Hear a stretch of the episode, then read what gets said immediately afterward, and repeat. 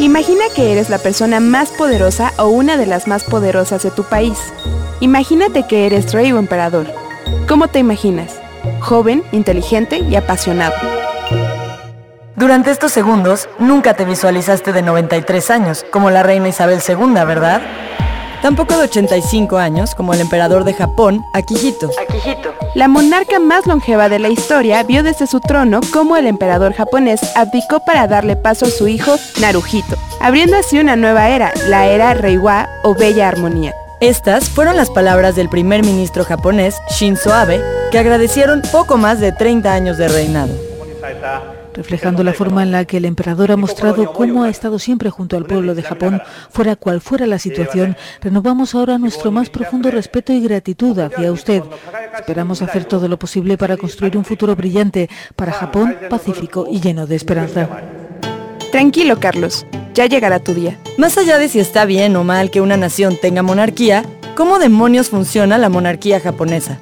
Japón es la única nación moderna que aún se refiere al jefe de su familia real como emperador, quien es el jefe del Estado y la máxima autoridad de la religión ancestral Shinto. En japonés, el emperador se llama Tenno, soberano del cielo, algo que remite a la idea de que la familia imperial desciende de los dioses. Pero esta idea cambió pasada la Segunda Guerra Mundial y se hicieron ajustes legislativos para que el emperador Akihito tomara el trono en 1989 como emperador simbólico una vez que su padre Hirohito murió. ¿Cuántas personas no se gastan su jubilación viajando y siguiendo las huellas de sus antepasados para llenar las ramas vacías de su árbol genealógico?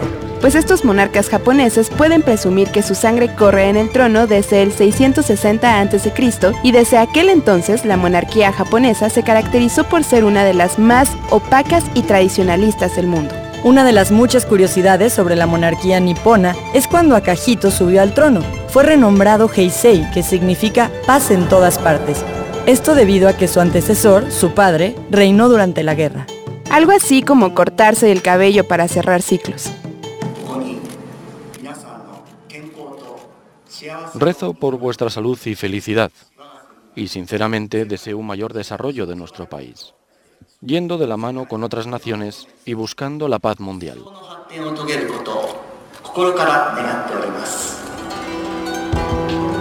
Resulta que cada que sube un nuevo emperador al trono, se marca una nueva era en el calendario. Sí, Japón también forma parte de este mundo globalizado y usa el calendario gregoriano pero hay algunos de sus muchos aparatos tecnológicos que están configurados con el calendario de las eras de sus emperadores. Incluso Microsoft, la industria de los videojuegos y otros softwares fueron advertidos y el gobierno japonés espera que los tomen en cuenta.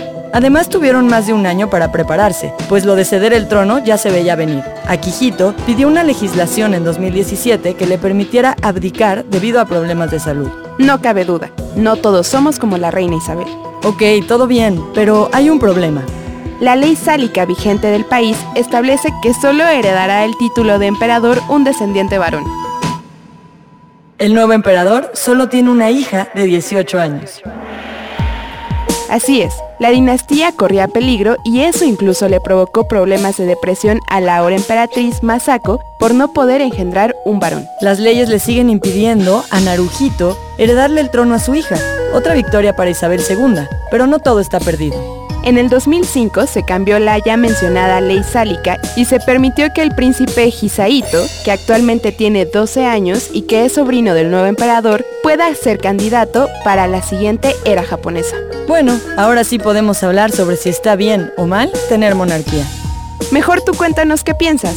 Arroba Ibero909FM, arroba Camila Zambé y arroba Roxaguilar23.